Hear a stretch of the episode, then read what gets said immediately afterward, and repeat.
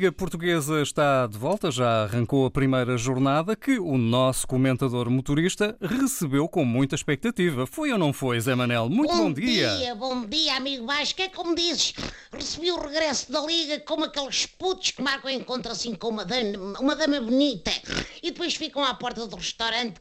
Meu Deus, será que ela vem? Será que não vem? Será que fica para uma dança? Oh, meu Deus. Enfim, eu cheguei a temer, na verdade, é que substituíssem os jogos por desafios de narizes contra zaragatões.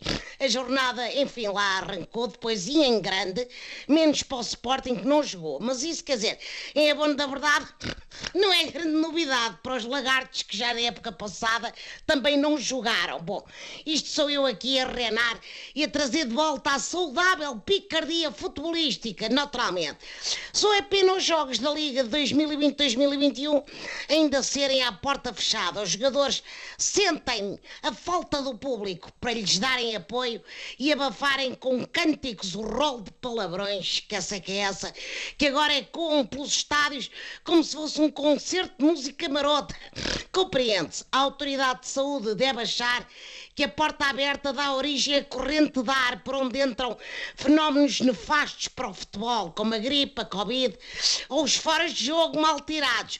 Todo o cuidado é pouco, amigo Vasco. Lá isso é, Zé Manel. Bom, e o Benfica lá arrancou uma goleada em Famalicão, fez esquecer a eliminação da Liga dos Campeões ou não, Zé Manel? É, quer dizer, pelo menos ajudou, não é? Foram 5 a 1, um grande resultado para a equipe e principalmente para as finanças do clube. É que com 5 golos o Jorge Jesus já não tem lata para vir exigir outro avançado como fez na Grécia. A derrota com o PAOK custou muito, muito. O desgosto encarnado foi tanto que eu cheguei a crer que iam fechar o clube e o país. Nem peguei olho. Passei a noite a olhar para o teto e a pensar que uma Champions sem o glorioso.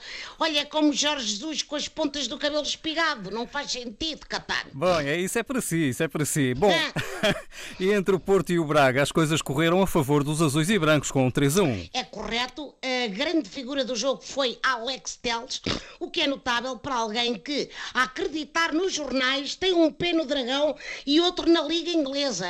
Não sei se o pé deste rapaz vale 40 milhões, como o do puto Fábio Silva, mas uma coisa posso adiantar para o Catano, lá vem outra vez o nome do clube, o Voltaren, não é Voltaren, é o Volver Pampantone. Bom, é que o, lá aquele clube, é que o Alex Telles não vai, ele é brasileiro e parece que há uma lei no futebol inglês que só permite portugueses no clube. Tanto que o equipamento, não sei se viste, é vermelho e verde de meter em beija à seleção portuguesa. Não é por nada, mas eu acho que é tempo de decretar o cá está, o Volvantantum Pantone, Volver Fantone, é isto?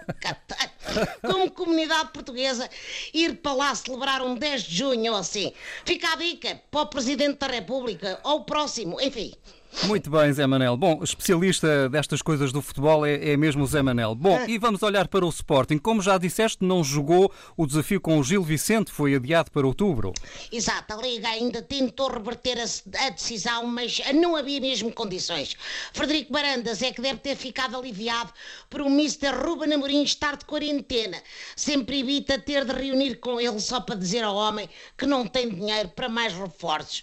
Rivalidades à parte, faço votos para que fiquem todos bem e de boa saúde, naturalmente. O campeonato é bom, é com todos em campo. Cuidem-se, rapazes. Até para a semana, amigo Vasco. Estamos juntos, África inteira e Portugal. E arredor já agora. E arredores, e o que mais vier. Até Abraço. para a semana, Até Zé para a Manel. semana.